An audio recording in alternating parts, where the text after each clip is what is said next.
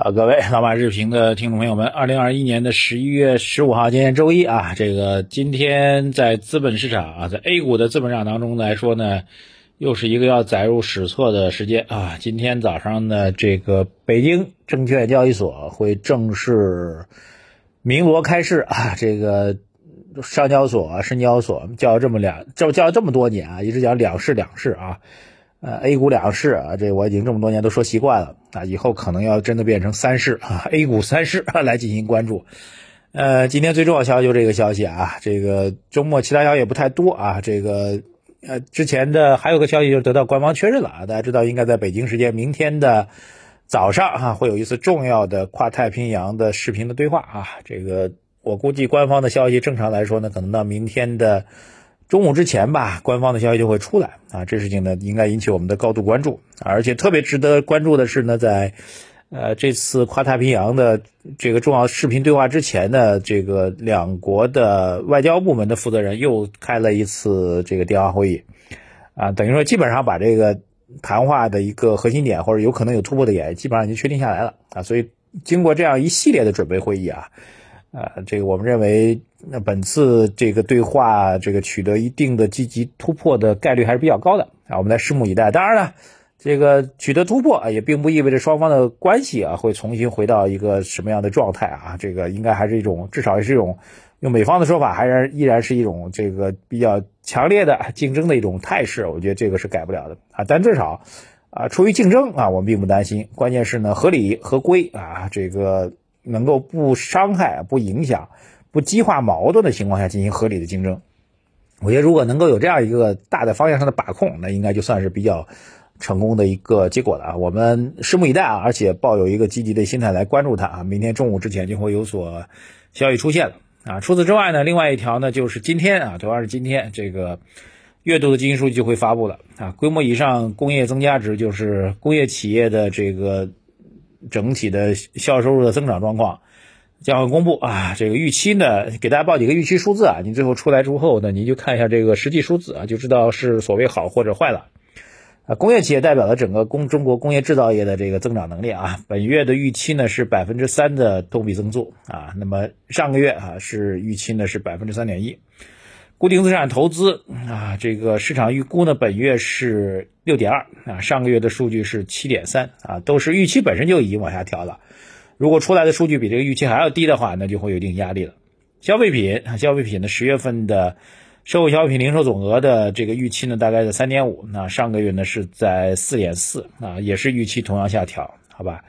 呃，如果最终出来数据比这个预期还要更弱的话，那可能就会给市场造成一定的这个信心方面的压力。但总体来讲，对于宏观数据继续盘弱啊，应该市场还是有预期的啊。因为到目前为止，说白了，呃，这个特别能够见到效果或者能够迅速优化宏观数据的相关政策还没有出来啊，所以你期待这数据会呃出现大的变化，我们觉得比较难的啊。当然，这背后是有一个很大深意的啊。其实最近一段时间，我们搞宏观的、搞政策研究的朋友们，经常在讨论这样问题。就是严格来讲，从七月底的这个高层会议来讲，已经定调了，那要在今年年底和明年年初形成这个啊经济增长啊，包括基础设施啊基建投资的这个实物工作量啊，其实讲的很明确了啊。但是今年年底呢，到现在你已经十一月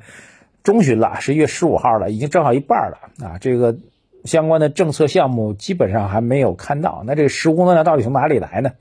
所以大家一直在探讨这个问题啊，但是围绕这个问题呢，我个人呢已经有一个相对比较清晰的一个结论了啊。这个结论呢，我们会在呃本月底的这个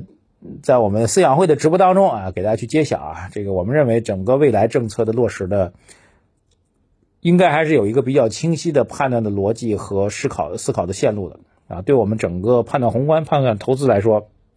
这个逻辑和线路还是比较清楚的。那我会在今年呃本月月底的这个思想会的直播当中，会给他把这逻辑给他讲清楚啊。大家呃加入我们思想会，到时候就可以获得相关的信息了。那参与的方法是在微信公众号“财经马红漫”首页的底部对话框输入“升级”两个字啊，抓紧时间去获取，好吧？我我到时候会以一个小时直播的形式来给大家把这个啊更多的干货、更有价值的内容来送给大家。好，这个几个点给大家讲过了啊，本周要关注的事情给大家讲过了。今天是看宏观数据，明天是看这个跨太平洋的这个重要的对话。啊，当然今天更重要的是北交所啊，这个很多朋友留言说讲讲北交所，讲讲北交所啊。说句实在话，北交所今天讲或者不讲，差别不是特别大。我觉得几几个方向吧。第一个从交易细上来讲，特别提醒给大家，北交所的个股的涨跌幅啊，上市首日不设涨跌幅限制，呃，首日之后就会有限制，但这个限制呢，相当于没限制，涨跌幅呢要到扩大到百分之三十。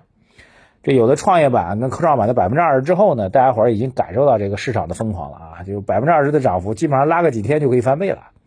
百分之三十的涨幅，基本上两天多就可以翻倍了啊，两天半就可以基本上就可以翻倍了。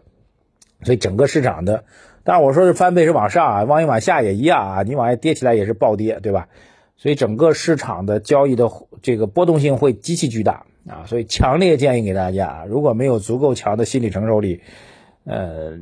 假如这个市场波动也比较大的话，强烈建议给大家不要去盲目的参与啊！我觉得这个还是要提前给给到大家的，因为说到底，你去做投资，不管你买上交所、深交所还是买北交所，你都是为了赚钱啊！但是这个波动幅度巨大之后呢，会给你的心理造成巨大的影响。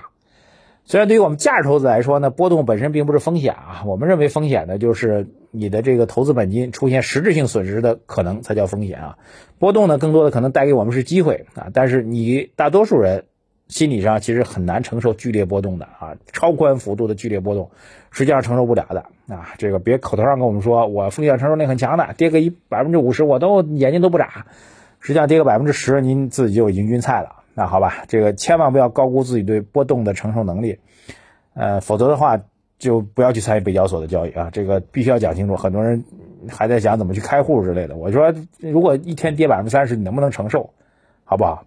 啊，就算你认为这家公司有投资价值，它一天干了百分之三十跌下去了，你会不会慌啊？我觉得这个问题没想清楚的情况下，强烈建议大家不要去盲目的去参与北交所的交易，好吧？这是第一个重要点。第二重要点呢？呃，今天交易的总共是八十一家啊，七十一家就是原来新三板精选层的啊，新增十家的新股，这些股票从基本的素质上来讲还是可以的啊，还是可以的。这个如果简单的和创业板做对比的话啊，市盈率偏低啊，毛利率呢还是偏高的，总体素质看起来是不错的啊。但是呢，从之前我们观察创业板和科创板的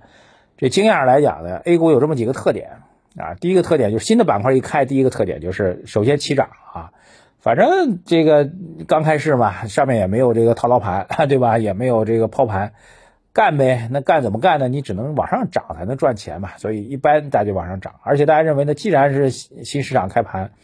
那监管部门呢应该会对它的上涨是会有预期的。谁都不愿意我这新市场一开盘它就跌，对吧？大家会心照不宣的觉得监管部门是希望它涨的，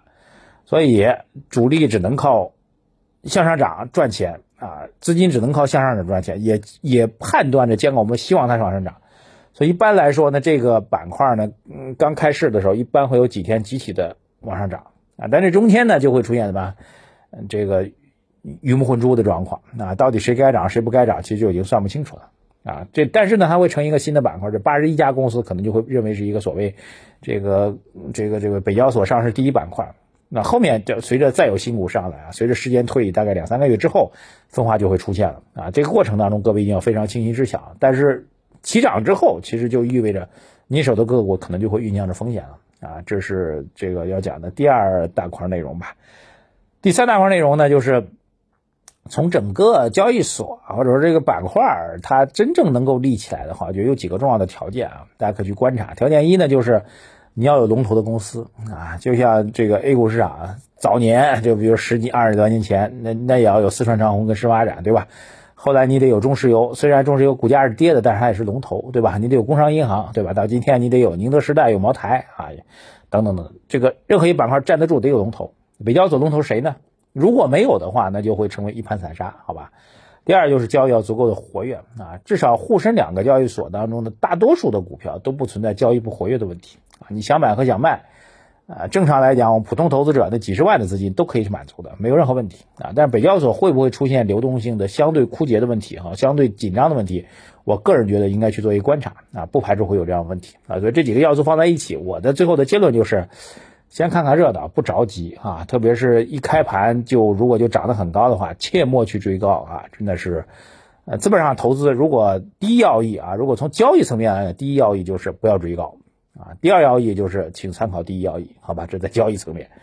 好，今天先聊这么多啊。这个本周一啊，照理来说我应该给大家介绍我们这个相关组合的业绩回报情况啊，但是因为最近监管新规的一个变化呢，我们本周暂不公布啊。这个大家如果对于本上周的我们整个组合的交易状况有什么样的疑问的话，请大家移步到这个理财魔方的后台，直接去咨询我们的这个服务人员，就会告诉大家相关数据了，好吧？